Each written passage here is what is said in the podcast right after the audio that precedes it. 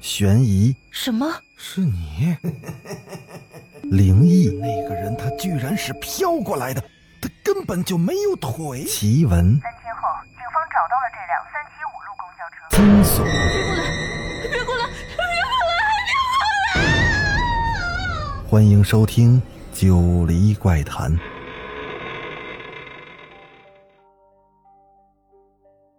Hello，各位听友们，大家晚上好。今天咱们继续来讲《别想逃》第二十集。天已经黑了，屋里弥漫着一股彻骨的冰凉，整个房间空荡荡的，没有一丝生气。远处不断闪烁的灯光显得朦胧而诡谲。望着窗外漆黑而冰冷的夜晚，慕白的脸上愁云密布。若兰今天一早便被警方传讯。直到现在都还没有回家。法医对那把杀死蔡敏敏的菜刀上的指纹做出了鉴定，证实有若兰的指纹。此时，若兰已经成了杀死蔡敏敏一案最大的嫌疑人。若兰会不会被警方给拘留了呀？慕白想到这儿，心里一阵的焦急。他慌忙的给裴然打了个电话。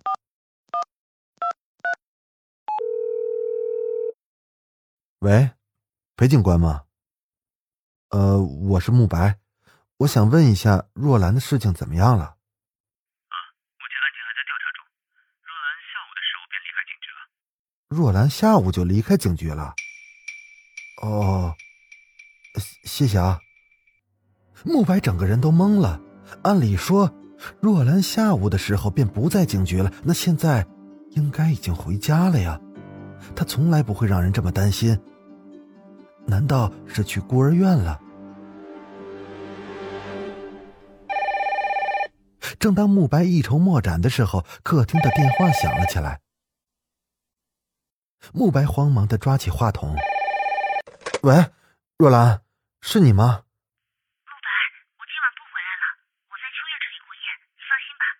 哦，那好，那你明天早点回家，我等你。放下了电话，慕白长长的舒了一口气，看来是自己太过敏感了。秋月是若兰的大学同学，也是慕白的儿时好友穆少辉的女朋友。若兰在他那过夜，倒也是不必太过担心。洗完澡之后，慕白回到了卧室里，躺在床上翻着书。他住的地方不在闹市区，一入夜，周围便越发的安静。窗外漆黑如墨，雨淅淅沥沥的下着。随着夜越来越深，空气也是骤然的冷了许多。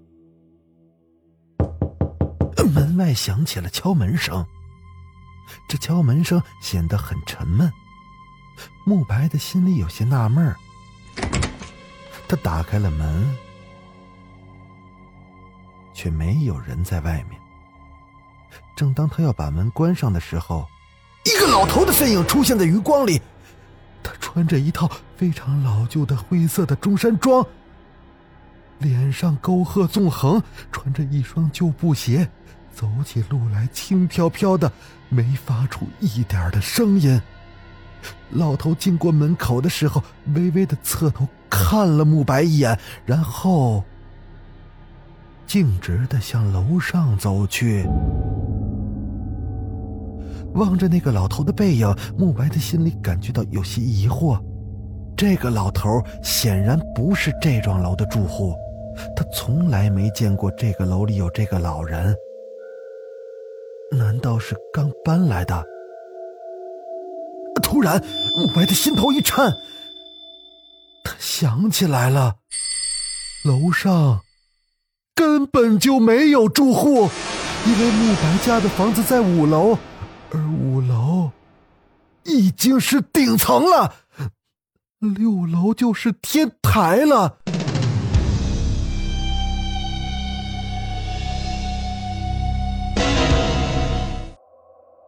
慕白的心里不禁感到一阵莫名的疑惑，他在门口等了一会儿，但始终都没见那个老头走下来。于是他回屋拿起了手电筒，决定到天台上去看个究竟。天台上的风很大，刮得脸上有些疼痛。整个天台非常的空旷，手电筒照了过去，一目了然。可哪有老头的影子呢？天台上只有一个楼道可以上下，那老头究竟从哪下去的呢？难道他会变法术，或者说他跳下去了？这时，慕白的手电筒照到了一个影子，那个影子正在迎风的不断飘荡。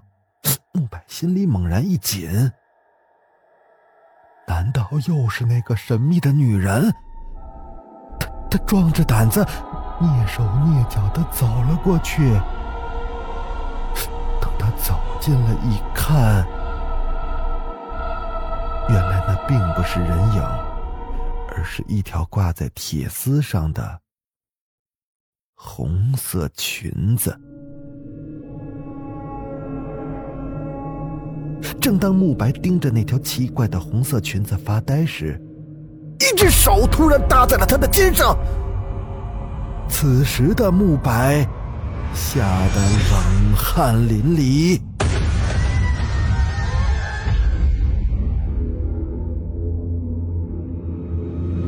好了，今天咱们就讲到这儿。欲知后事如何，咱们下次接着讲。